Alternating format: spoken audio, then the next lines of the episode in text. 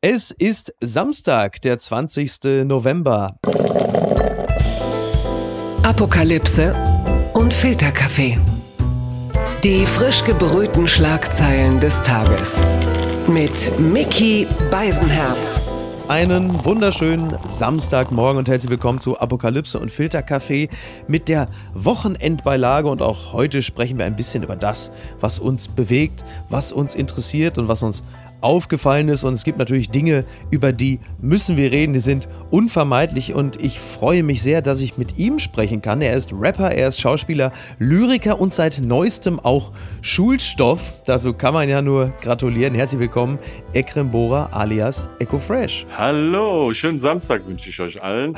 vielen, vielen Dank für die Einladung, lieber Mickey. Es ist mir eine große Ehre, hier bei dir im Podcast zu sein. Das kann ich nur zurückgeben. Es ist wirklich schön, dass du da bist. Und gleich äh, tun sich große Dinge. Wir reden jetzt hier am Freitagabend, äh, das äh, sage ich zur Einordnung dazu, und es ist äh, zur Stunde so, dass Kamala Harris die erste US- Präsidentin ever ist, denn sie übernimmt gerade die Amtsgeschäfte von Joe Biden, der sich in Narkose befindet. Jetzt wird der ein oder andere sagen, das ist doch schon seit Monaten so. In diesem Fall ist es aber ganz speziell und elektiv, würde man sagen, denn er hat eine Darmspiegelung, ist also nicht äh, regierungsfähig und sie hat übernommen. Und ist das ein Zeichen für die Zukunft? Fragezeichen. Also die Horrorvorstellung von allen Republicans ist quasi wahr geworden, ja.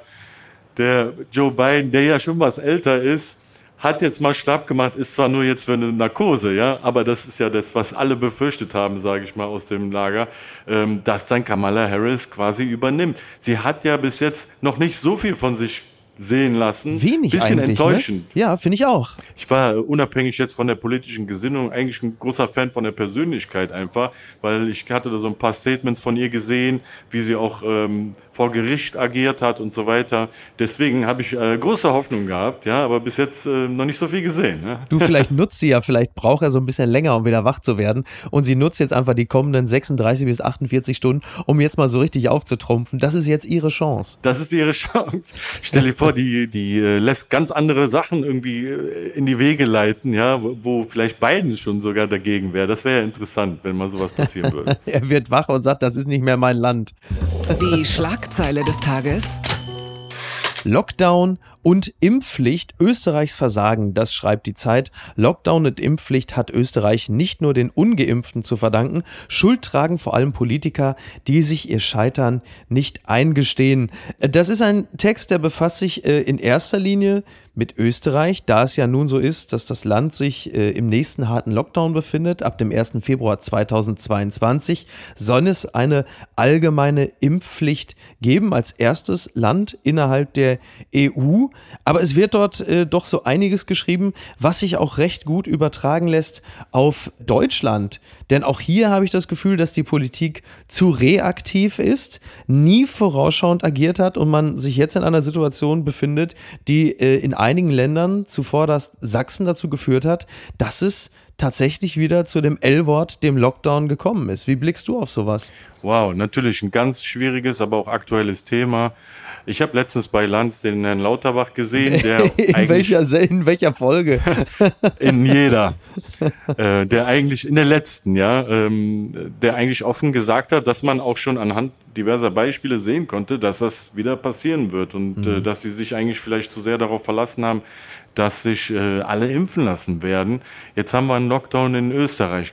Keine Ahnung, Impfpflicht. Wie sieht sowas aus? Wie wird dann sowas letztendlich äh, umgesetzt. Ja, sitzen, ja. stehen dann Leute da vor, vor Häusern und, und lassen da alle durchimpfen. Ich habe keine Ahnung. Ja. Es ist ja so, man kann das ja nachvollziehen, wenn Leute sagen, hier äh, im, im Pflegebereich sollten sich alle impfen lassen. Natürlich sollten sich an, alle impfen lassen. Ja, aber auch da gibt es ja wiederum Leute, die, die das ablehnen. Ja, die, wo willst du da ansetzen? Ja, es ist, es ist wirklich wahnsinnig schwierig. Ähm, es gibt einen interessanten Vorstoß der Stadt Wien, die ja insgesamt doch mal ein bisschen anders tickt als äh, die österreichische Regierung. Da ist es so, dass Wienerinnen und Wiener, die noch nicht gegen das Coronavirus geimpft sind, die bekommen jetzt Post von der Stadt. Der Brief besteht aus einer Einladung zum Impfen und einem bereits reservierten Termin samt Datum und Uhrzeit, inklusive Informationsmaterial.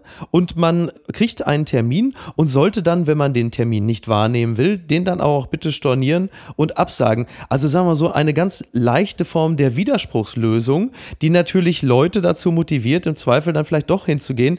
Denn auch in Deutschland gibt es ja immer noch einen Prozentsatz von Leuten, die bislang einfach ein bisschen zu träge und uninformiert waren. Und auf die Art und Weise möchte man diesen Leuten beikommen. Äh, klingt jetzt erstmal nicht so schlecht, weil es auch ein, sag mal, äh, man sagt ja gerne neudeutsch, Nudging, die Leute in die richtige Richtung stupsen ist. Aber es ist halt eben noch nicht die Pflicht, dieses zu tun. Hm. Finde ich nicht so übel, die Idee. Leicht charmant, ja. Ein bisschen ähm, treten sie da hervor, so, ich weiß nicht, bisschen auch wie das Wiener Gemüt ist. Wusstest du übrigens, dass das Wiener Wasser aus dem Wasserhahn total sauber ist. Nee, das wusste ich nicht. Da trinken alle Leute aus dem Wasserhahn, weil es da wohl ganz in der Nähe äh, eine ganz saubere Quelle gibt oder sowas. Ach, ja? Okay. Das habe ich mir letztens da erklären lassen, als ich dort war. Also alles im Sinne der Gesundheit. Warum nicht ein Beispiel aus Wien nehmen? Ich habe keine Ahnung, wenn man so ein Appointment dann auf einmal bekommt ja. und ähm, man denkt, oh, verdammt, jetzt muss ich das auch wahrnehmen. Da gibt es bestimmt eine Riege von Menschen, äh, die das jetzt aus Verpeiltheit nicht gemacht haben. Ja. Ich kenne auch ein, zwei, muss ich dir auch ganz ehrlich sagen, wo ich frage, ja, und warum hast du dich noch nicht geimpft? Mhm. Wo dann so, so ein bisschen ausredenmäßige Antworten kommen, ja, als würde ich die jetzt fragen, ob die ihre Schularbeiten gemacht haben. Also es gibt auch solche. Ja, ne? natürlich, und genau. Aber wie setzt du dich da mit denen auseinander? Weil es gibt ja dann auch zum Beispiel die Idee der Berliner Gesundheitssenatorin Dilek Kalaici zu sagen, äh, man solle jetzt den Kontakt zu Ungeimpften abbrechen. Mhm. Das ist ja ein, ein Vorstoß, den würde ich jetzt mal äh, als interessant bezeichnen. Für mich selber würde ich das so jetzt nicht umsetzen wollen. Man kann ja auch, sag mal, Unverständnis im Privaten äußern und sogar vielleicht Ärger, aber man muss ja jetzt nicht zwingend gleich den Kontakt abbrechen. Jetzt mal vom Virologischen abgesehen. Kontakt abbrechen sowieso nicht, aber man ist doch sowieso schon vorsichtiger geworden. Also man trifft sich ja sowieso nicht mit alles und jeden sofort gleich. Man macht ja eh erstmal so auf vorsichtig und mhm. sogar bei Familienfeiern ist es ja schon so, dass man sich eher so arrangiert und schaut, dass es nicht zu viele sind und ja, so weiter. Genau. Aber wir schauen jetzt nach Wien lieber Miki, ich habe ja jetzt äh, gerade ganz aktuell gelesen, in Bremen sollen die Zahlen ganz gut sein. Ja, Hast ja, ja in, Bremen, in Bremen sind die Zahlen gut, unter anderem auch deshalb, weil man gezielt in die Viertel reingegangen ist, in denen aus den unterschiedlichsten Gründen die, die Impfquote so niedrig ist. Und das ist sicherlich auch wieder eine Form des auf die Gruppe, welch, wie auch immer die Gruppe geartet ist, zugehen und mit Informationen versorgen. Im Zweifel auch vielleicht in der Sprache, in der es nötig ist. Ich meine, du kommst selber aus Köln. Es gibt auch Viertel wie Chorweiler beispielsweise oder Kalk. Da gibt es auch sicherlich äh, gewisse Probleme und äh, da hat dann unter anderem ja auch ein bisschen unter Anleitung von Armin Laschet, dem äh, die Älteren werden ihn noch kennen, dem ehemaligen Ministerpräsidenten von NRW, sind sie gezielt natürlich auch dorthin gegangen und natürlich bringt auch das etwas. Auf jeden Fall. Das habe ich zum Beispiel von der Serap Güler mitbekommen. Ja. Die sind ja mit den Bussen quasi äh, nach Chorweiler gefahren und haben dort Leute geimpft. Das hat auf jeden Fall was gebracht. Ich mhm. frage mich auch, warum man das nicht noch weiter gemacht hat. Ja. Eine Tante von mir, ich habe eine äh, ganz liebe Familie, eine Tante von mir arbeitet tatsächlich äh, auf dem Wiener Platz in Köln-Mühlheim für eine Initiative, die mit dem ich glaube, mit dem Familienministerium zusammenarbeitet. Da sind einfach, kurz gesagt, da sind so Vans und äh, die äh, sind auf dem Platz und versuchen die Leute zum Impfen zu bringen. Ja, ja und was schildert sie so? Wie, wie läuft das? Die meinte, es gibt wirklich vehemente Argumente dagegen, die Leute wehren sich dagegen. Oftmals können auch welche nicht die Sprache. Mhm. Die haben aber dann Dolmetscher dabei, das, dafür ist diese Initiative da, versuchen denen das dann zu erklären, versuchen denen die Angst zu nehmen. Und da gibt es teilweise Argumente, meinte sie, das hat irgendein Arzt auf äh, YouTube ja, ja. Äh, empfohlen oder sonst etwas, ja. Und was, wo willst du da ansetzen? Ja, das, ja. Da, also, das ist ja eine ganze Bandbreite von Leuten. Natürlich haben wir auch Impfgegner äh, und Leute, ähm, die genau verstehen, worum es geht und das trotzdem nicht wollen, aber auch viele wo das vielleicht aus Unwissenheit mhm, passiert. Also genau. das ist eine ganz große Bandbreite an Leuten. Blattgold. Corona und Heiligabend. Frohes Fest, Leute, das schreibt Nils Minkmar in der Süddeutschen. Schlimme Weihnachten. Lothar Wielers Warnung ist entsetzlich, aber sie eröffnet auch völlig neue Möglichkeiten. Ist ein schöner Text über das Thema Weihnachten und dass uns dieses wunderbare Weihnachtsfest womöglich durch Corona genommen wird oder verändert wird. Minkmar schreibt, in der postmodernen Bundesrepublik der ausgehenden Merkel-Jahre herrscht ein nie zuvor gekannter Grad an Freiheit und Toleranz. Man kann leben, wie man möchte, Stadt oder Land, en famille oder Single, gay, queer oder straight. Es ist nicht alles perfekt, aber vieles ist in großer Vollkommenheit egal. Im Netz kann man die Regierung als neue SED, neue Nazis und Volltrottel beschimpfen, Pferdewurmkuren als Medikament anpreisen. Man kann Philosophinnen, die eine andere Meinung vertreten als man selbst, ungestraft und viel geliked, eine intellektuelle Gehirnblutung unterstellen und vor jeder Partei im Bundestag als Ausgeburt des Teufels warnen. Dieses Land ist also quasi eine Art permanenter Individualistenkongress. Lediglich ist Weihnachten bis jetzt das Tabu einer Zeit, die sich fast nur noch an Tabubrüchen erfreut. Davor und danach tobt der digitale Kapitalismus mit Fieberträumen von Disruption und Optimierung. Und am Ende wirft der Text die Frage auf, wieso Corona eigentlich vor Weihnachten Halt machen sollte, wo wir doch ansonsten auch durch Corona unser gesamtes Leben und unsere Abläufe in Frage gestellt haben und womöglich auch dieses Fest, was unterm Strich vielleicht gar nicht so heilig ist, wie es uns immer verkauft wird. Wie sind eigentlich so deine, äh, wie, wie ist dein Bezug zu Weihnachten? Vermutlich etwas ambivalent, nehme ich mal an. Etwas ambivalent, da hast du recht. Allerdings hat meine Mutter immer versucht, mir ein ordentliches Weihnachtsfest irgendwie zu bieten. Äh, am Anfang mit so einem kleinen Strauch, der aus so, ein, aus so einer Vase einfach herausragte, wo, wo, ich dann ganz kurz in die Küche gehen musste und dann rausgerufen wurde, weil sie einfach den Ablauf nicht genau kannte, aber ja. so ähnlich, ja, vom, aus dem Fernsehen irgendwie gelernt. Und die wollte nicht, dass ich irgendwas misse und in der Schule da äh, geärgert werde oder sonst etwas.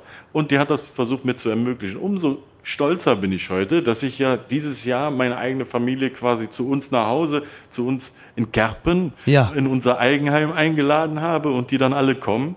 Und äh, das ist das erste Mal, dass ich denen das halt zeigen will. Und ja. äh, mein Sohn freut sich ungemein. Und umso schwieriger ist jetzt natürlich die Lage, die du gerade so geschildert hast. Wie ist das denn bei euch mit dem Weihnachtsfest?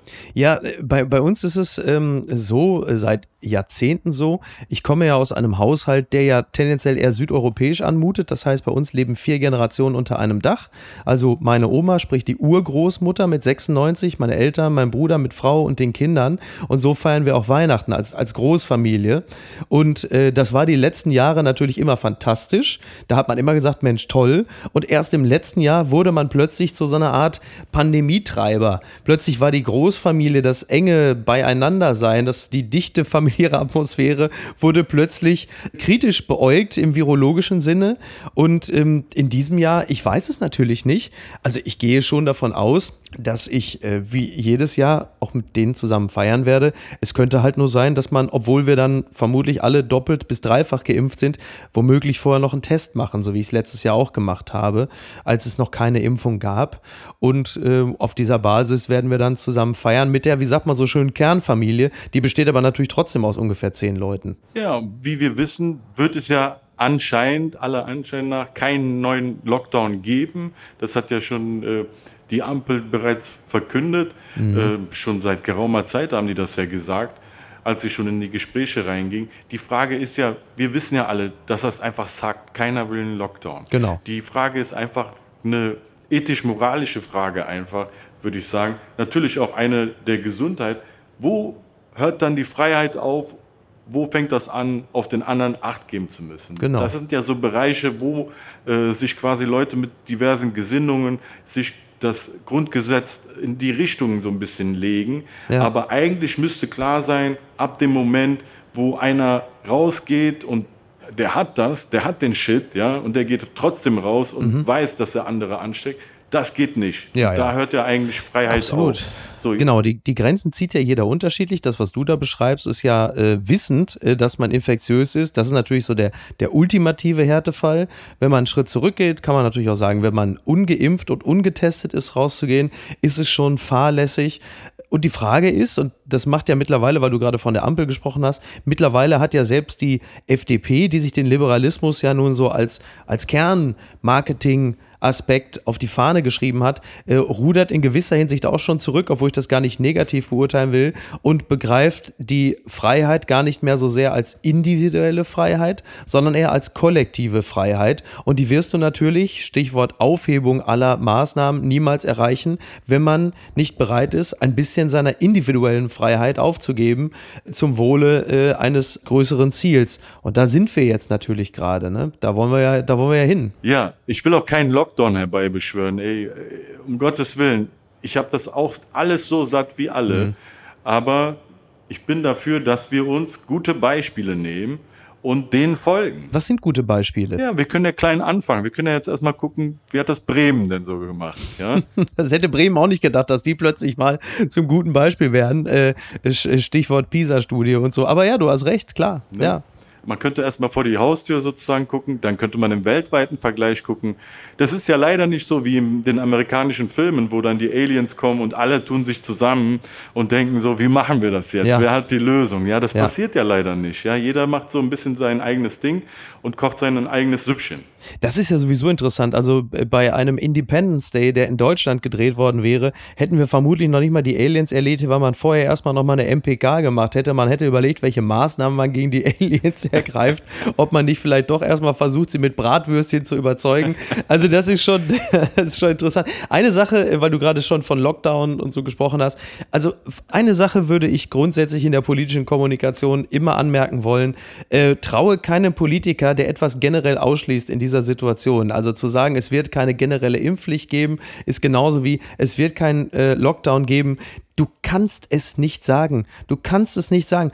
Also die Leute, die noch im Oktober einen Freedom Day äh, gefordert haben, äh, stehen im November da mit runtergelassenen Hosen und sagen, ja, tut mir leid. Also versuchen den Leuten dann zu erklären, warum sie halt einfach Quatsch geredet haben. Wobei, klar, im September vom Freedom Day zu sprechen, ist natürlich logisch kurz vor der Bundestagswahl. Nur um danach zu sagen, da habe ich mich wohl ein bisschen verschätzt. Ich wollte es nicht sagen, weil ich nicht zu kritisch sein wollte.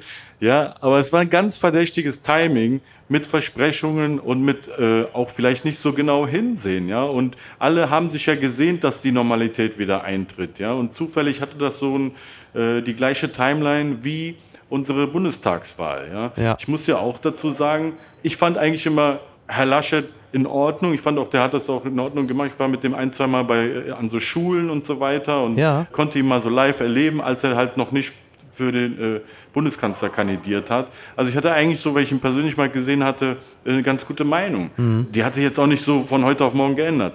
Ich will nur sagen, dass die Corona-Maßnahmen in Nordrhein-Westfalen auf einmal total locker waren, auffällig locker waren. ja. Beispielsweise äh, haben wir gar nicht mehr diese diese Kontaktdatenerfassung machen müssen, ja, was auch total lästig für ah, viele ja, genau. ist. Stimmt, ja, Aber richtig. die wurde auf einmal aufgehoben. Ich weiß es mhm. zufällig, weil ich auch mit einem Startup kooperiere aus, aus Köln, die sich damit beschäftigen. Ja, das, wir waren dann von heute auf morgen arbeitslos, was das betraf. So, ja? Und das war ganz nah dran an der Wahl. Ja? Ich will ja auch jetzt keinem was unterstellen, aber du hast es mir jetzt gerade in den Mund gelegt. Da kein Problem, kein Problem. Nochmal ganz kurz äh, abschließend, warum dieser Text von Minkma auch so schön ist. Er entzaubert halt äh, das Weihnachtsfest, dieses schlimme Weihnachten, von dem Lothar Wieler spricht, ein bisschen. Er schreibt, wer an Heiligabend mittags noch durch eine deutsche Stadt spaziert, trifft viele, die sich vor der sogenannten stillen Nacht nochmal Sekt zuführen, und zwar sehr viel Sekt. Auch sie sind mittags schon blau, aber aber nicht aus Spaß. Alle kennen eine Geschichte von einem schlimmen Weihnachten. Der Autor dieser Zeilen war noch ein Kind, als die Eltern die Polizei riefen. Unten bei den Nachbarn gab es offenbar einen Ehekrach, wenn nicht einen Ehekrieg. Als die Beamten klingelten, öffnete die Frau. Möbel, Weihnachtsbaum und alles andere war völlig zerlegt, als hätte ein Tornado in diesem saarländischen Wohnzimmer getobt. Mit Erscheinen der uniformierten Polizei beruhigte sich die Lage auf der Stelle. Die Nachbarin versicherte, man habe doch nur schön Weihnachten gefeiert. Insofern, äh, vielleicht kann der ein oder die andere auch jetzt Corona-bedingt ganz gut auf das Fest verzichten. Sowas kann man sich nicht ausdenken beziehungsweise äh, doch. Gastarbeiterdenkmal in Dortmund. Bürger sollen mitreden. Es ist ein Wettbewerb geplant und die Härtener Allgemeine berichtet darüber. Ein Denkmal für Gastarbeiter wünscht sich die Dortmunder Politik. Die Verwaltung will den Wunsch jetzt umsetzen und plant einen Wettbewerb und eine möglichst breite Diskussion der Pläne. So, ich als jemand, der aus der Gegend kommt, ich bin ja mal der Ansicht gewesen, der Ring um Dortmund herum sei bereits dieses Denkmal, wo sich halt einfach am Wochenende Rechen geliefert werden. Aber äh, so ist es wohl nicht. Es soll wohl ein, ein etwas weniger mobiles Denkmal errichtet werden. Und jetzt natürlich zunächst einmal die Frage an dich, äh, was könnte das denn sein? Wie könnte das denn aussehen? Du als äh, Kind einer Gastarbeiterin. Du als Türke. Ja. also ich finde, ähm, es gibt da einen Herrn, aber jetzt äh, hast du mich hier on the spot sozusagen. Ich kenne seinen Namen nicht mehr. Mhm. Ja. Der hat zum Beispiel den Türkenstreik organisiert bei Ford. Ja. ja das war der, oh, okay. von denen, da gibt es auch einen ganz interessanten Spiegelbericht zu. Das war der von denen, der am besten Deutsch konnte und quasi dann verhandelt hat für alle. Ach, interessant. Das wäre doch einer, den könnte man äh, ein Denkmal setzen. Das wäre aber wahrscheinlich eher so lokal in Köln. Mhm. Ansonsten im Ruhrpott, der Ruhrpott hat einfach eine Riesengeschichte, die zusammenhängt einfach mit den Gastarbeiterfamilien.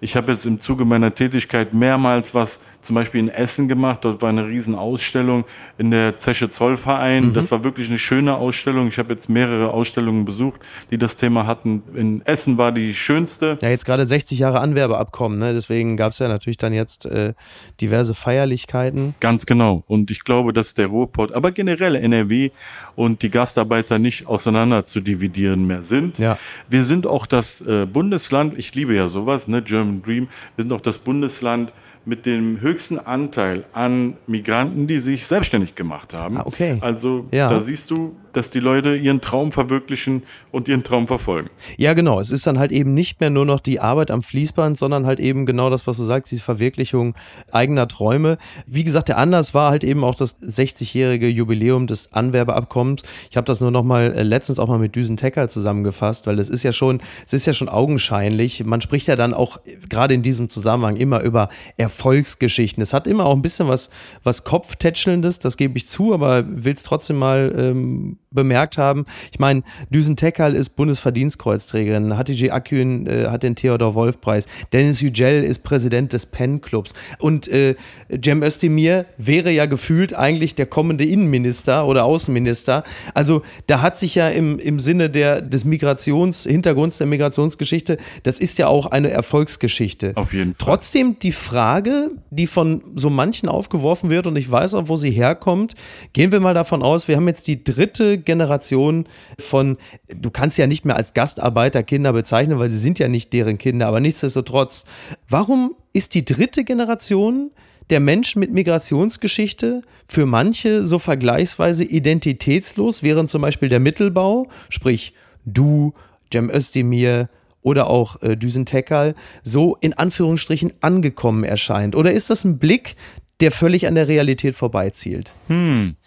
Also ich bin dritte Generation übrigens. Siehst du dich als dritte Generation, nicht als zweite? Ist immer eine Frage, wo, wo siedelt man sie an? Ne? Ich bin jetzt bei der dritten Generation eher so bei den 25-Jährigen so in etwa. Ach so, nee, ich bin ja tatsächlich dritte Generation. Also mein Opa kam mir hierher, mhm. dann quasi meine Mutter und dann ich. Also das ja, ist stimmt, ja dritte ja, Generation. Recht, ja, aber ähm, ich weiß aber ganz genau, äh, was du meinst. Es gibt Tendenzen, aber ich würde sagen weltpolitische Tendenzen, einfach wo das Pendel mal nach links, mal nach rechts äh, schwingt, ja. Und ich glaube, die Gastarbeiter, Kindeskinder sind, können sich dem auch nicht entziehen, so, ja. Oder guck mal, es gibt so viel, so viele Tendenzen irgendwie Richtung Populismus. Genau, ja. Das kommt ja durchs Internet, das kommt ja durch verschiedene Sachen, Globalisierung, Internet und so weiter.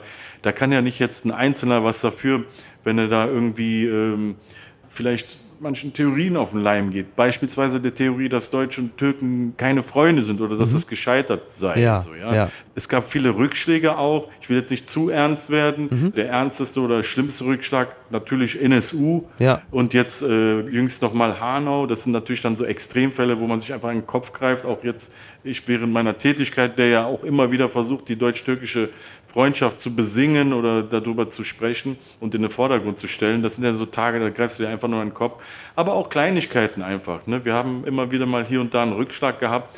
Ich habe da mit dem guten Aladdin, mit dem hast du, glaube ich, auch schon ja, mal einen Podcast Ja, Elmar gemacht. Falani, genau. Ja. Elmar Falani, genau, der ist mir manchmal zu kompliziert, sein Nachname. mit dem habe ich schon darüber geredet. Das ist, glaube ich, einer, der das sehr gut erklären kann. Mhm. Auch immer sehr gut äh, recherchiert. Ich kann das auch nur aus der Hüfte wie so ein Bürger sagen. Einfach. Ja. Ich bin da jetzt nicht zu ausgebildet. Aber ich glaube, dass es so immer wieder in Wellenform äh, Liebe und Hass wieder gibt. So, ja? Und das ist, glaube ich, ganz normal bei so einem Völkerverständnis aber ich bin immer dafür da, ähm, um da die Hände äh, sich zu reichen und um den Ganzen zu helfen. Und äh, ja, das ist meine Aufgabe in diesem Leben anscheinend. Und das machst du, ja, und das machst du ja auch wirklich sehr, sehr gut. Ich hatte es gerade ganz am Anfang schon kurz angesprochen. Der Songtext deines Songs Der Gastarbeiter, der findet sich jetzt in, in Schulbüchern wieder. Und du hast gesagt, äh, Opa, der war für dich. Kannst du uns das nochmal kurz beschreiben, dieses Gefühl, wie sich das anfühlt, wenn man plötzlich hört, man ist Schulstoff? Das war eines der geilsten Gefühle. Ich habe das auch direkt geteilt. Mhm. Das hat mir ein Fan geschickt aus Baden-Württemberg. Dort war das in einem Schulbuch von äh, eines großen Verlages irgendwie äh, abgedruckt. Und ich habe das sofort geteilt und sofort ging das auch so ein bisschen rum.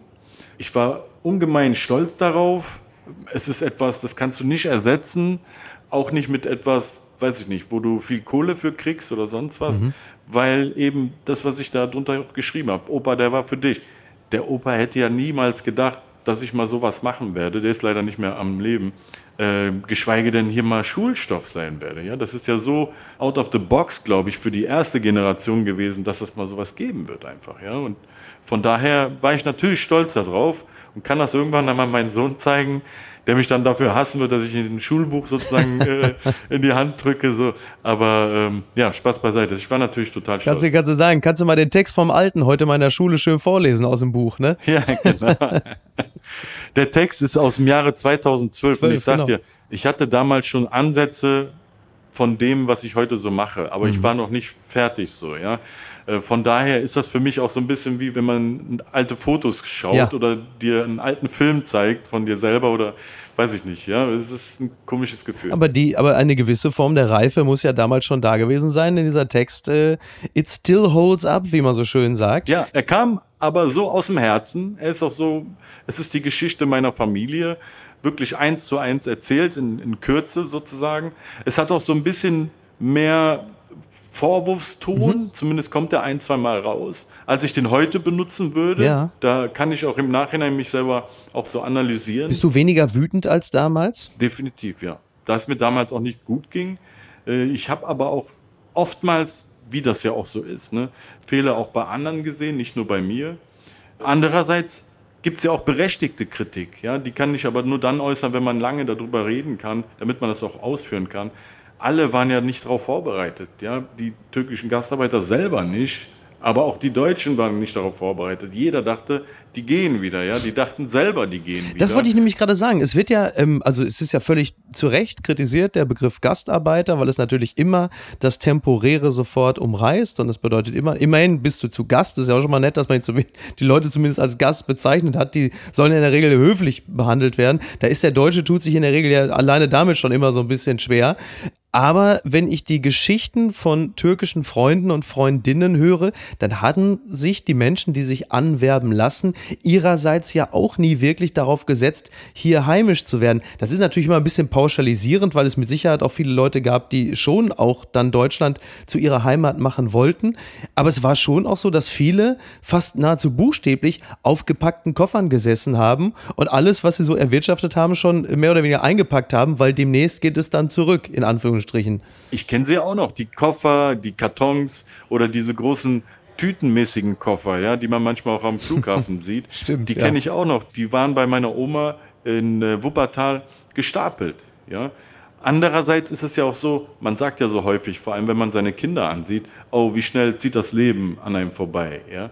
Das geht so schnell, dann hat die nächste Generation sich schon hier irgendwie etabliert. Die haben schon angefangen, weiß nicht, eine Selbstständigkeit anzustreben oder haben Kontakte geschlossen. Ja, irgendwie Liebespaare sind zusammengekommen, Kinder wurden geboren und dann kannst du ja nicht sagen, okay, jetzt alle wieder nach Anatolien.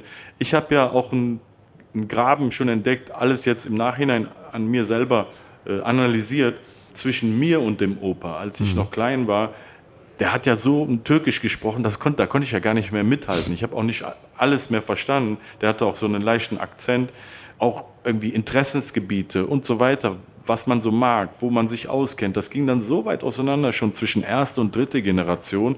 Da war ja dann quasi schon ein Graben zwischen denen, die dann hier geboren waren. Also was willst du denen sagen? Jemand, der hier geboren ist, der quasi hier das alles miterlebt und annimmt, auch als seine Realität, den kannst du ja nicht sagen, ja, geh jetzt in eine ganz andere Realität wieder. Und das war etwas, das haben sich die Leute quasi vorher, glaube ich, nicht genug überlegt. Ne? Aber also der eine ist der ganz seltene Fall, dass eine deutsche Bundesregierung mal nicht vorausschauend agiert hat. ja, weder, weder die, äh, die türkischen Familien als auch die deutsche Bundesregierung haben da, glaube ich, nicht die Lösung für gehabt. Ja? Wo ich sagen muss, hier meine Frau, das sind ja Polen mhm. und das sind auch so ähm, Einsiedler-Polen, die wurden auch ähm, gefördert, was, was irgendwie die, die Sprache betraf, die, es wurden Kurse angemeldet und so weiter. Es gab auch mehr Akzeptanz, das muss man ja auch ganz ehrlich sagen. Ja. Da man auch irgendwie äußerlich gar keinen Unterschied sieht. Und das christliche Weltbild. Richtig, richtig. Ja. Du gehst ja dann quasi auch nicht als Pole durch, sondern du siehst ja deutsch aus. Genau, ja. Von daher konnten die sich schneller integrieren, glaube ich. Und bei den türkischen Familien war es, je nachdem, wie offen die waren, ja, da gibt es ja auch wieder tausend Unterschiede. Das kann man auch nicht als über einen Kamm scheren. Zum Beispiel meine Familie, äh, meine Mutter ist sehr progressiv und total weltoffen und so weiter.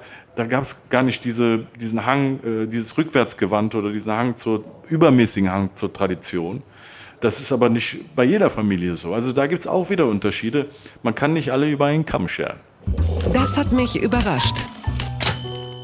Richter bei Verhandlungen um Alter eines Mannes sicher, dass wir es nicht mit einem 102-jährigen Menschen zu tun haben, ist, glaube ich, offensichtlich. Das Redaktionsnetzwerk Deutscher berichtet über einen interessanten Fall aus Celle. Die Berufung eines Mannes, der schon 102 Jahre alt sein will und Anspruch auf Altersrente erhebt, hat das Landessozialgericht Niedersachsen-Bremen zurückgewiesen. Laut Versicherungskonto der deutschen Rentenversicherung ist er erst 48 Jahre alt. Eine Feststellungsklage sei in diesem Falle schlichtweg unzuverlässig.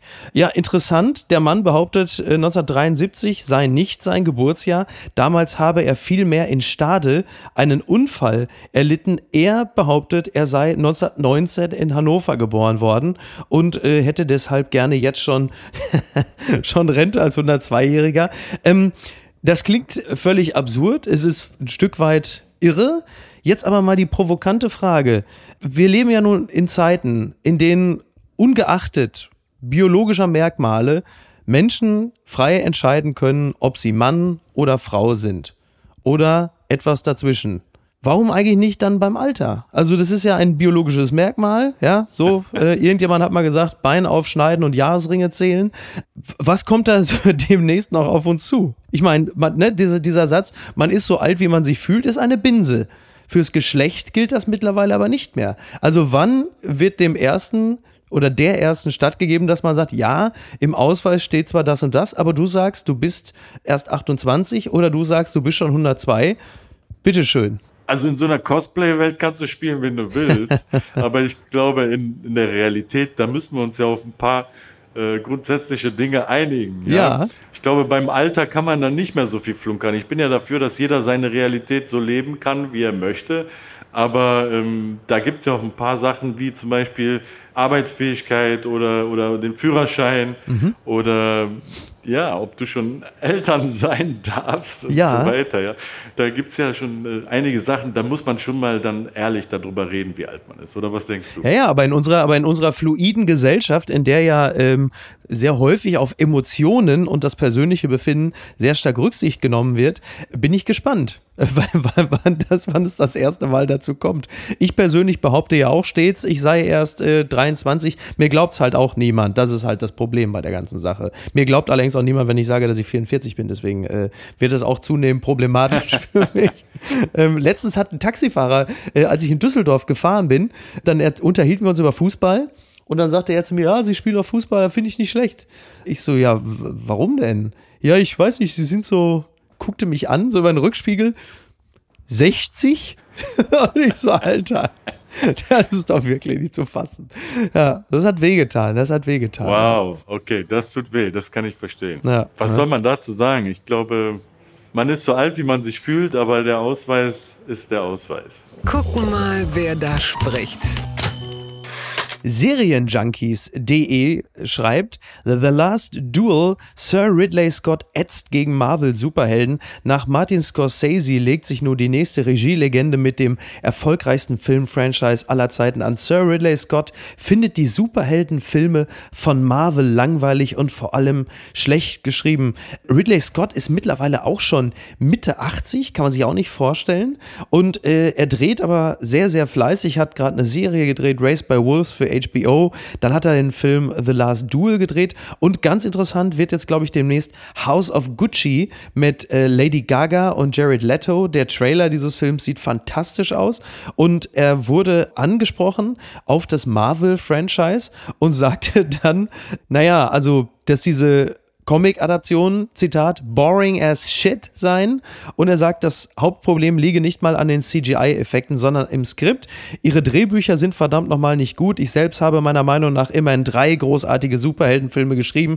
Der erste wäre Alien, dann natürlich der fucking Gladiator. Gladiator, Ralf Möller, super, fünf Oscars, liebe Grüße. Und auch Harrison Ford wettert der Regisseur laut Digital Spy. Das sind alles Superheldenfilme, also warum haben andere Superheldenfilme nicht bessere Stories zu bieten. Jetzt die Frage, hat er recht oder bist du Marvelianer oder, oder auf welcher? Der gute alte Twitter-Satz. Echo, auf welcher Seite stehst du denn?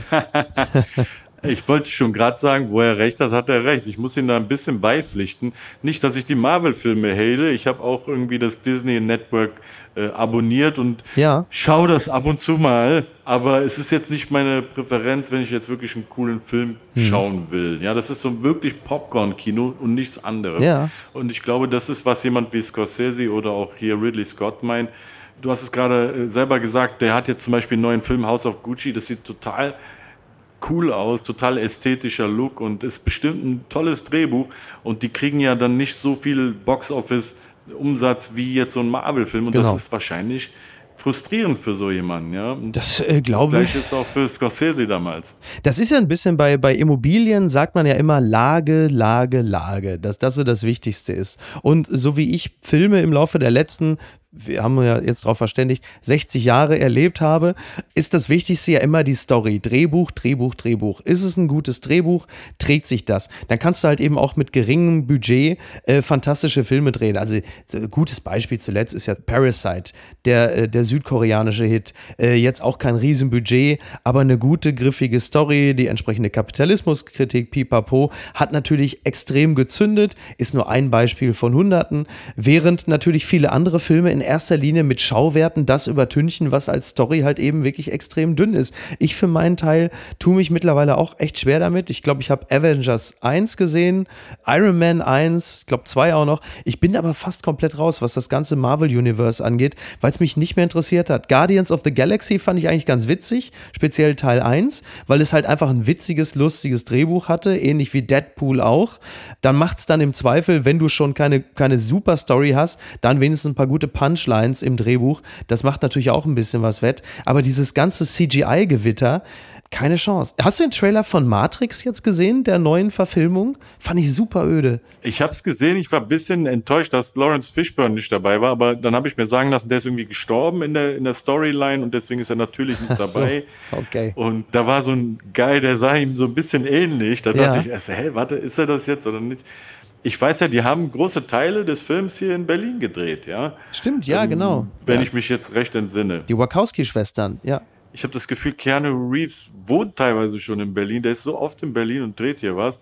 Und das ist aber ein echt cooler Typ. Ich mag ihn wirklich als Mensch. Mhm. Ein bisschen, wenn man die Schauspieler und die ganzen äh, Celebrities über die Jahre so verfolgt, da weiß man so ein bisschen, wie die drauf sind ja. und äh, man hat dann so ein bisschen seine Favorites. Ich finde, das ist echt ein toller Mensch und ein auch eine krasse Geschichte, die der hatte. Oh, der ja. hat so viele Leute verloren, Freunde verloren und so weiter und ist trotzdem immer dran geblieben. Mhm. So, ja? Das, das finde ich eigentlich ganz nice. Und im Nachhinein jetzt noch zu äh, Ridley Scott.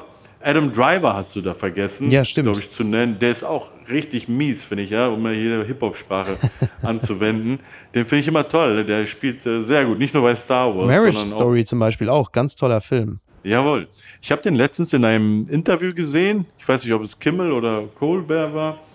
Und dann ist mir irgendwie eingefallen, warte mal, die Stimme kennst du doch. Und es ging auch hier um äh, House of Gucci. Wenn du nicht hinschaust, ja, der hat total die ähnliche Stimme wie The Rock. Ach, das ist ja interessant. Echt? Muss ich mal man drauf achten. drauf achten. Er hat eine relativ tiefe Stimme, Adam Driver, ne? Ja, ja. Körperlich gibt es durchaus einen Unterschied zu The Rock. So viel, so viel kann ich aus der Distanz auf jeden Fall beurteilen. Aber der kann ihn synchronisieren, wenn er wie Biden irgendwie mal, mal nicht kann, so, ja, Sehr schön. dann synchronisiert er den. Wo wir gerade drüber reden, hast du gehört, dass The Rock der nächste Bond werden möchte? Ich halte seine Chancen für gering, aber trotzdem. Der will auch der nächste Präsident werden. Ich glaube, wir sind gerade ein bisschen bei so einer Rock-Überflutung. Der ist ja in jedem Film Das quasi. ist irre, die ne? Oder? Ja. Das ist unglaublich, ja. Ja, die Und Zeiten sind echt vorbei, wo ich den noch als so eine Art Geheimtipp bei meinen Freunden und Freundinnen durchkriegte, als damals noch so Welcome to the Jungle lief und so. Fantastischer Unterhaltungsfilm übrigens, aber auch schon, glaube ich, mittlerweile 15 Jahre alt. Ja, das stimmt, man ist so ein bisschen überrockt insgesamt, ne? Ist schon wirklich sehr, sehr präsent. Er ist, ist quasi der Karl Lauterbach Hollywoods, könnte man sagen. Auf jeden Fall. Der hat aber auch ein Charisma, also man kann den jetzt nicht darauf reduzieren, dass er jetzt so ein Muskelprotz Nein, sei, nein, ja. nein, nein. Charisma irgendwie once in a lifetime. Ich halte seine one- Präsidentschaft one übrigens für gar nicht so unrealistisch in den Zeiten, in denen wir uns gerade befinden. Äh, also wenn ein Trump quasi Ying ist, dann kann auch The Rock Young werden 2024. Ich weiß nicht, ob er für die Democrats antritt. Der hatte früher mal Tendenzen, Republican zu sein. Ich verfolge ihn wirklich schon lange. Jetzt vor kurzem hat er dann doch Biden Harris unterstützt, Mhm. weil er, glaube ich, mit Trump irgendwie sich nicht identifizieren konnte. Der ist auf jeden Fall so ein äh, neutraler. So. Und äh, da bin ich mal gespannt, wo das hingeht. Future Zone meldet, neue Familienserie mit Echo Fresh wird 2022 ausgestrahlt. Das Streben nach Glück, so heißt die Produktion. Und es geht um diverse Menschen, Paare, die versuchen, ein Jahr lang glücklicher zu werden und sie erhalten am Ende der Zeit einfach so eine Million Euro. Das ist zumindest äh, ein Vorschlag von einem großzügigen Herren namens Gottlieb Herzinger. So, das klingt ein wenig märchenhaft. Ich hoffe am Ende, es ist eine Filmreihe, sagtest du, ne? Es ist keine richtige Serie, es ist eine Filmreihe. Sechs Teile oder wie viele sind's? Es sind sechs Teile im Internet und drei abendfüllende Filme 20.15 Uhr im Fernsehen. Ich bin äh, äußerst stolz darauf, deswegen Ja. vielen Dank, dass du das ansprichst. Sehr gerne. Vor allen Dingen, weil meine Rolle Vierrad eben kein Rapper ist, kein Gangster ist, kein Bad Guy ist, kein Tut auch mal gut, ne? Ja, kein Dönerverkäufer ist, kein Obstverkäufer ist, sondern ein türkischer Unternehmer. Ah, Wer hätte das denn gedacht? Sowas gibt's nämlich auch, Mhm. ja. Und ähm, ich, ich fand es einfach toll, den zu spielen. Das ist eine coole Komödie. Ich glaube, Komödie liegt mir. Ich bin jetzt wahrscheinlich, werde ich in diesem Leben nicht mehr der äh, Sir Ben, wie heißt er? ach so, Sir Ben Kingsley, ja. Sir, Sir Ben Kingsley Der oder übrigens so, ja. darauf bestanden hat, privat auch immer Sir genannt zu werden. Deswegen ist es vielleicht gar nicht so schlecht, dass du privat nicht Sir Ben Kingsley bist, sondern, sondern Ja, du. ist ja auch angemessen. Ja. Ja. Nein, ich will damit sagen, ich glaube, Komödie kann ich und vor allen Dingen so eine, wo, wo ein türkischer Unternehmer einfach in so eine äh, Familiensituation gerät, die total verrückt ist. Ich glaube, das lag mir einfach. Ich will Mhm. mich nicht selber loben. Schaut euch, schaut euch das einfach mal an. Ich glaube auch, das ist das Beste, was ich gemacht habe. Ich bin aber auch, das ist absolut nicht mein Verdienst, bin da einfach auch angezogen worden vom Regisseur, aber auch von großartigen Schauspielern, die mit mir äh, die drei Hauptrollen sozusagen spielen. Das ist einmal äh, Manuel Rubey und Katharina Schüttler und das sind wirklich welche vom Fach, weißt du, und ich musste ja. mich da so krass zusammenreißen. Da musstest du abliefern, so. Das sind krasse Maschinen. Und äh, ja, ich hoffe, ich Wie habe waren da die denn im äh, Umgang mit dir? Waren Teil die, dazu beigetragen. waren, die, waren die nett? Waren die freundlich? Haben die dich äh, im besten Sinne angetrieben oder äh, haben sie dich spüren lassen, dass du kein gelernter Schauspieler bist? Nein, das haben sie nicht. Die waren sehr nett und haben sich gefreut, dass ich dabei bin. Aber trotzdem bin ich dann halt immer wie so ein Joker dabei. Aber das will ich ja dann in dem Moment nicht. Ich will ja ganz normal dabei sein. Ja. Ja. Und ich hoffe, dass ich die äh, im Laufe dieser Zeit dann äh, quasi für mich gewinnen konnte, dass ich das wirklich kann kann. Der erste Tag war sofort krass. Wir wurden sofort ins kalte Wasser geschmissen. Ich musste sofort so einen Monolog halten vor, Oh Gott. vor diesem reichen Dude. Ja. Aber ich will noch nicht spoilern, aber dann habe ich einfach gemacht. Hast du dich da, hast du dich da gefühlt, um da mal so mein persönliches Gefühl mal vorzuschieben? Ich kenne diese Situation ja auch, wenn man vor einer Kamera monologisieren muss. Und wenn es eine neue, eine ungewohnte Situation ist. Ich sag's dir ganz ehrlich, ich hatte vor solchen Situationen unfassbar Schiss. Ich hatte das Gefühl, als werde ich zur Schlachtbank geführt. Ich weiß nicht, kennst du das Gefühl? Voll. Ein bisschen ist das auch so. Und weil sich alle anderen dann noch auch kennen, nur du kennst nicht alle, ja. Das ist dann nochmal äh, speziell. Aber es ist jedes Mal, wenn ich ein Filmprojekt habe, wenn du ankommst, ist es erstmal so ein bisschen dieser Nervenkitzel und natürlich die totale Angst. Das legt sich aber meistens über den Zeitraum. Mhm, mit der Routine auch, ne? Richtig, wenn du alle kennenlernst und dann vor der Kamera dann frei agierst. Ich kann mir bei dir ehrlich gesagt ganz gut vorstellen, dass du das auch könntest. Hast du mal jemals daran gedacht? Äh, nee, nicht, nicht ernsthaft. Ich habe das äh, punktuell immer mal so gemacht in gewissen Situationen, wenn die Produktion es verlangt hat, aber nicht wirklich äh, im, im größeren Stil oder so. Nee, nee. Ja, du bist ja so ein guter Kommunikator und eigentlich ist das nichts anderes als Kommunikation. Ich weiß nicht, ob du dir gute Sachen merken kannst, aber ich nehme es mal an. Noch. Ähm, Mit 60 wird es jetzt langsam eng. ja, aber wenn, wenn dann, was würdest du denn dann machen? Würdest du dann äh, eher House of Gucci oder doch Iron Man? oh, nee, dann auf jeden Fall lieber House of Gucci. Gucci. Dann lieber House of Gucci. äh, nee, nee, nee, nee. Aber äh, ja, ja. Du, äh, bei mir war es ja in den letzten Jahren ja auch so. Es, es kamen ja doch immer wieder Dinge auf mich zu, mit denen ich vorher auch nicht gerechnet hatte. Und damit meine ich jetzt keinen Lockdown. Von daher, ich will jetzt nicht sagen, ich bin für alles offen, aber ich äh, bin aufs Schlimmste gefasst. Sagen wir es mal lieber her so. Also ich sag dir bei der nächsten Buddy-Komödie Bescheid, okay? Sehr gut. Das machen wir. So, jetzt pass auf, jetzt kommen wir nochmal zu einem anderen Bereich von Höchstleistung. Ganz weit vorne. Neues Buch über Basketball-Ikone Michael Jordan. Sind Drecksäcke die besseren Sportler? Die Frage wirft der Spiegel auf und wird sekundiert von Scotty Pippen. Der hat nämlich eine Biografie bzw. eine Autobiografie geschrieben und sagt dort über Michael Jordan, wir waren seine Teamkollegen, wir hatten furchtbare Angst vor ihm. Er war ein Arschloch, ein Idiot. Er war ein Tyrann, einer, der seine Mitspieler beschimpfte, schikanierte, ihnen im Training ins Gesicht schlug und sie vielleicht genau deshalb zu sechs Meisterschaften führte. Die Frage wirft der Spiegel Spiegel nochmal auf. Ähm, es sind wirklich keine besonders positiven Dinge, die man da über Michael Jordan lesen darf. Wenn man die Netflix-Doku gesehen hat über Michael Jordan, ich habe sie gesehen, dann wird einem das auch schon klar. Was für ein Verhältnis hast du zu ihm und wie äh, stehst du zu diesen Aussagen? Kannst du sie nachvollziehen? In irgendeiner Form. Ich meine, wer liebt nicht Michael Jordan? Jeder, der damit aufgewachsen ist. Ich Scotty Pippen. ich habe die Bulls-Ära auch komplett miterlebt damals mhm. und habe das mega gefeiert. Äh, aus Mönchengladbach heraus. Damals gab es auch total den Hype um Basketball, um Streetball. Ich habe auch damals selber gespielt. Eben motiviert durch dieses Duo oder durch diese Mannschaft einfach. Ja, das war ja damals äh, Weltnews. Und ich glaube, heute ist es traurig zu sehen, was daraus geworden ist. Man hat zumindest, zumindest immer gedacht, dass Scottie Pippen und Michael Jordan sich gut verstehen. Dass Michael Jordan so ein Schleifer ist mhm. und so ein kleiner, äh, weiß nicht, so innerhalb des, der Mannschaft ein kleiner Terrorist. Das wusste man. Es gab solche Gerüchte immer. Spätestens, wie du sagst, seit der Netflix-Doku hat man es dann wirklich äh, auch mal gesehen. Andererseits, was kam zuerst? Das Huhn oder das Ei? Ich meine, die sind Teil einer Weltmannschaft, einer Jahrhundertmannschaft gewesen. Ja. Die können das immer erzählen. Was willst du da sagen? Also Erfolg gibt ja erstmal recht, ja? Ja, absolut. Es ist ja mal eine interessante, eine interessante Frage. Also es wird ja noch, wird ja noch ein anderes Beispiel genannt. Äh, es ging um Scott Burrell, ein Ersatzspieler, der sich während einer Trainingseinheit am Oberschenkel behandeln ließ. Wutentbrannt darüber, dass Burrell aussetzte, stürmte Jordan in den Behandlungsraum, schmiss die Liege um samt dem verdutzten Burrell, schwing deinen verdammten Arsch in die Halle und trainiere, brüllte er ihn an.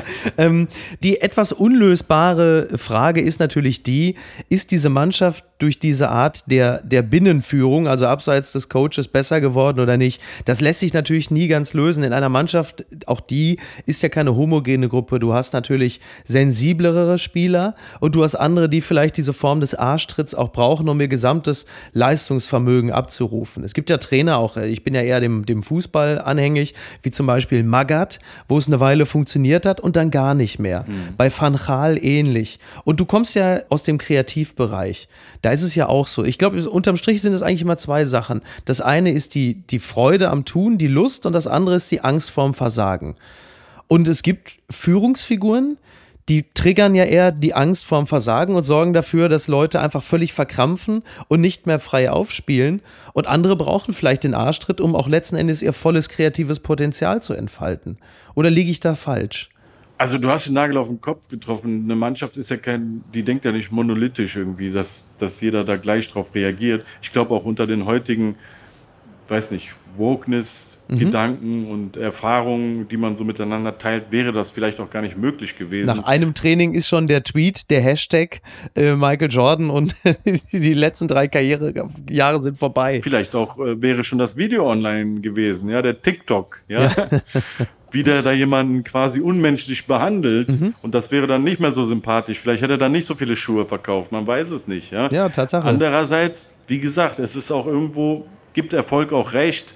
Wie sagt man, das ist ja kein Ballett, so, ne? Das ist einfach Vollkontakt-Sport. Ja, ja. Und ich glaube, ähm, da muss man auch so ein bisschen sagen, ja, nur die Harten kommen da anscheinend in den 90ern bei den Chicago Bulls in den Garten. Und äh, anders hat man es aber auch nicht so erwartet. Ja. Ja, das, was du sagst, ist natürlich auch richtig. Es war halt eben auch eine andere Kultur, ne? Auch da. Wir erleben das ja auch in anderen Bereichen. Theater ist auch so ein Thema. Film, äh, da gibt es ja nun auch, äh, sagen wir mal, Regisseure, äh, die würden heute mit der, der Art der Unternehmensführung auch nicht mehr weit kommen. Tja, es wird irgendwann auszuhandeln sein, wie viel Härte angemessen ist und ab wann eine Grenze überschritten ist. Und ich glaube, da sind die, die Marker noch nicht final ausgehandelt. Andererseits will ich noch abschließend sagen, der hat sich auch nie was zu Schulden kommen lassen in der Öffentlichkeit. Ihm ging es wirklich immer nur um den Sport. Ich weiß auch gar nicht, ob der so, so ein Typ war, der so auf Selbstinszenierung stand. Klar, der hat später da seine Schuhe rausgebracht, aber ich glaube, der wollte gar nicht so sehr im Mittelpunkt stehen. Vielleicht wollte er auch da einen Dank machen und auch da irgendwie der Kapitän sein, aber der wollte den Erfolg Ja, doch ja. mehr als alles andere. Ja. Also das habe ich ihm abgenommen, ja. Absolut. Also ich glaube, er hat schon ganz gerne im Mittelpunkt gestanden, aber äh, wie du richtig sagst, in erster Linie natürlich über die Höchstleistung im Sport. Wenn du eine so herausragende Figur bist, dann äh, klar, dann brauchst du natürlich den, den Rest auch nicht, abgesehen davon, er hatte Leute wie Dennis Rodman um sich herum, die haben ihm dann äh, den Glam-Faktor schon dankend abgenommen. Den musste man ja hier und da einsammeln, hat man bei der Doku gesagt. Das habe ich, das hab ich allerdings auch gehört, ja. Bitte empören Sie sich jetzt. Der Rolling Stone berichtet, nach Pinkelauftritt, diese empfindliche Strafe droht der Sängerin nun. Die Pinkelaktion könnte für Sofia Urista nun teuer werden. Nun ist eine Gefängnisstrafe äh, im Gespräch. Also ähm, ich weiß nicht, ob du das so mitbekommen hast. Es gab das Welcome to Rockville Festival in Florida und äh, da gab es eine Band, ich glaube, wie hieß sie? Äh, Brass Against.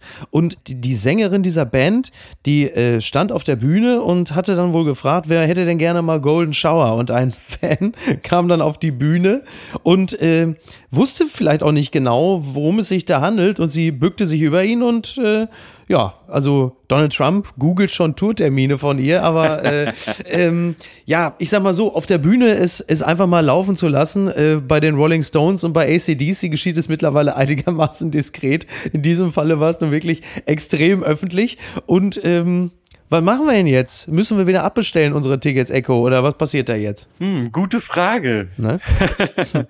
Ich weiß nicht, vielleicht war äh, Rock'n'Roll früher noch ein bisschen Rock'n'Rolliger, da wäre das wahrscheinlich nicht so aufgefallen. Ja. Ich weiß gar nicht die richtige Antwort darauf. Ist das jetzt korrekt oder nicht? Ich habe keine Ahnung. Wenn das nicht so korrekt ist, Ich weiß dann, auch nicht, ne? dann geh nicht hin, ja, wenn das nicht. Ja.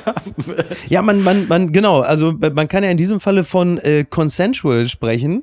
Also sie hat ja vorher gesagt, wer hätte denn gerne? Und jetzt geht es natürlich nur darum, wusste der Mann, äh, was Golden Shower ist oder nicht? So, die, die USA sind natürlich bekannt als sehr prüde. Jetzt ist es insgesamt natürlich auch nicht der feinste Akt, sagen wir es mal so, gerade in Corona-Zeiten und strengen Hygienevorschriften. Aber also ein Jahr äh, Gefängnis finde ich jetzt auch ein bisschen übertrieben, oder? Ich würde sagen, es stellt sich mir sofort die Frage, war das ab 18? Ja. Fangen wir mal da an. Fangen wir mal da Ja. an, das aufzurollen. Und dann sagst du ja, es ist irgendwie ähm, im beidseitigen Einverständnis passiert. Klar, mh, geschmackvoll ist es nicht gerade, vielleicht auch öffentlich nicht. Also wenn hinter geschlossenen Türen darf ja jeder machen, was er will. Ich weiß es nicht. Sag du Ja, ich halt, weiß es doch Mensch. auch nicht. Ich weiß es doch auch nicht. Das ist jetzt nach 2G und 3G ist jetzt äh, 1U, ein Urin und dann ist auch gut. Nena verkauft es demnächst als schenkelwarmes Mondwasser auf einem ihrer Konzerte und dann sind doch alle happy. Ach komm, ist doch auch scheißegal. Echo, ich danke dir ganz herzlich. Das hat mir sehr viel Spaß gemacht. Dito. Wir sind äh, zumindest für heute, für heute sind wir durch. Ich äh, möchte nochmal ganz herzlich hinweisen auf deine Serie Das Streben nach Glück. Bin sehr gespannt. Ich werde natürlich ganz genau auf diesen Monolog achten, ist ja wohl völlig klar. das ist übrigens nur der äh, Arbeitstitel, ist irgendwann im ersten Quartal. Also das ist jetzt nicht okay. morgen. Ich könnte mich darauf mit dir einigen, allen hier ein schönes Wochenende zu wünschen. Ja. Ne? Und ansonsten sehe ich dich ja tagtäglich auf Twitter und vielleicht höre ich dich ja dann demnächst dann nochmal äh, beim Podcasten. Ja, äh, im Zweifel hörst du dich dann auch wieder, denn ich würde dich gerne herzlich wieder einladen. Wenn du Lust hast, sei doch demnächst wieder mein Gast. Yes, denn ich habe gehört, dich konnte man im Podcasten. Guter Mann, guter Mann. Du, mehr Pod als Castor Brauxel geht ja nun nicht, oder? Nee. ja, Eko. dann schöne Grüße nach Hamburg. Dankeschön. Schöne Grüße nach Köln, beziehungsweise hier gerade jetzt Berlin, aber wir wissen ja, wo du hingehörst. Nach Kerpen. Jawohl. Ne? Jawohl. Und äh, ich wünsche dir viel Glück für dein Weihnachtsfest, auf dass es klappen möge. Dito, mein Lieber. Und Mach's alles Gute. Gut. Bis denn. Ciao. Ciao. Apokalypse und Filtercafé ist eine Studio Bummens Produktion mit freundlicher Unterstützung der Florida Entertainment. Redaktion Niki Hassania. Produktion Laura Pohl. Ton und Schnitt Niki Franking.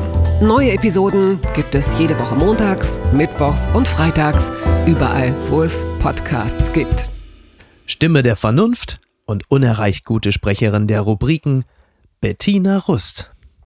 Die Studio Bummens Podcast-Empfehlung. Hi, ich bin Bettina Rust und wenn Sie meinen Podcast Toast Hawaii nicht kennen, dann haben Sie das hier ja noch nie gehört. Ich bin ans Set gekommen und habe gesagt, zehn Würste bitte, klein gehäckselt, in einen Becher und diese schreckliche 1,30 Euro Currypampe drauf. Danke, tschüss. Und jetzt hören Sie sich das hier mal an. Ich bin ein Hexer am Herd, aber am Ofen eine Niete. Zu Gast sind und waren Ulrich Mattes, Guido Maria Kretschmer, Anke Engelke, Olli Schulz, Caro Dauer, Wolfgang Job, Desiree Nosbusch, Barbara Schöneberger, Iris Berben, Annette Frier, Flake und viele mehr. Toast Hawaii. Überall, wo es Podcasts gibt.